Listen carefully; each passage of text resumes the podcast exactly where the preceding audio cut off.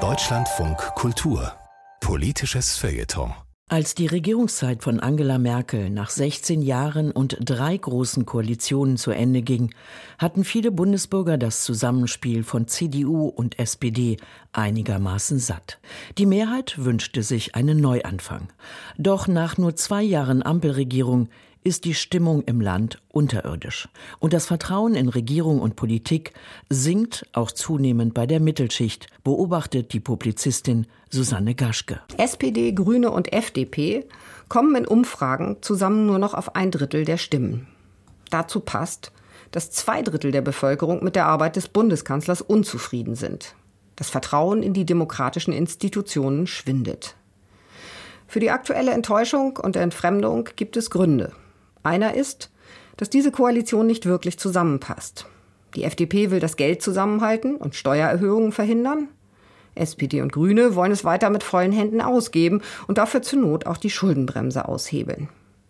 Das sich selbst so nennende Fortschrittsbündnis ist nach seinem Koalitionsvertrag einseitig auf grüne Klimaschutzvorstellungen fixiert. Die Ampel verfolgt eine Gesellschaftspolitik, die immer neue Gruppen von benachteiligten und anspruchsberechtigten Minderheiten definiert und sie kennt keine arbeitende Mittelschicht mehr.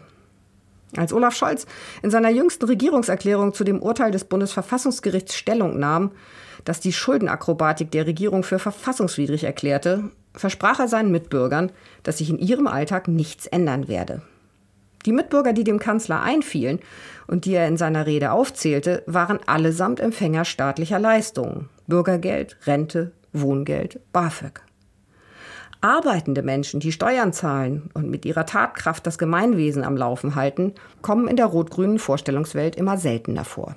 Die Mitte der Gesellschaft, die ihren Aufstieg zu großen Teilen der Sozialdemokratie verdankt, spielt für die SPD kaum noch eine Rolle. Selbstwirksamkeit und unternehmerischer Geist zählen in der Kanzlerpartei nur noch wenig. Die FDP stemmt sich gegen den paternalistischen Drang ihrer Koalitionspartner oder versucht es zumindest, allerdings mit geringem Erfolg. Ihre Anhänger nehmen die liberale Erfolglosigkeit derzeit übel und flüchten sich in die Nichtwahl. Sowohl in den Ländern als auch im Bund sind die Freien Demokraten in ihrer Existenz gefährdet. Man vermisst allerdings auch jede Offensive der FDP, die aus dem Begriff Fortschrittskoalition ein Versprechen statt einer Drohung machen könnte. Wo ist der Vorschlag für eine große Bildungsreform, die die Schulen wieder so weit ertüchtigt, dass alle Kinder am Ende der vierten Klasse lesen, schreiben und Deutsch sprechen können?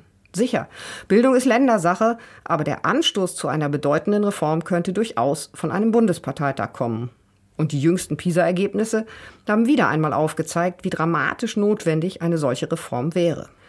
Beim Thema Forschung und Entwicklung ist die FDP-Bundesbildungsministerin ähnlich fantasielos.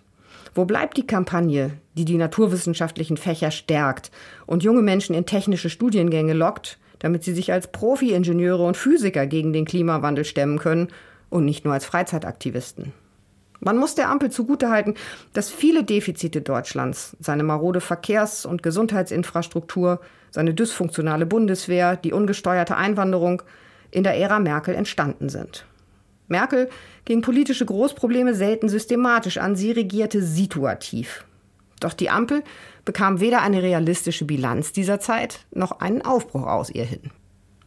Bei vielen Bürgern wächst der Eindruck, dass ihr Land trotz eines übergroßen öffentlichen Dienstes nicht mehr funktioniert, dass Ämter nicht erreichbar sind, dass Straßen nicht mehr vom Schnee geräumt werden, dass die Bahn eine Art Beförderungslotterie ist. Und dass all dies die politisch Verantwortlichen nur sehr begrenzt interessiert. Allen drei Ampelparteien würden bei Neuwahlen grausige Ergebnisse bevorstehen. Deshalb sind sie geradezu verdammt dazu, an der Macht festzuhalten. Die daraus resultierende Alternativlosigkeit nährt ein Gefühl der latenten Verzweiflung. Und das ist gefährlich.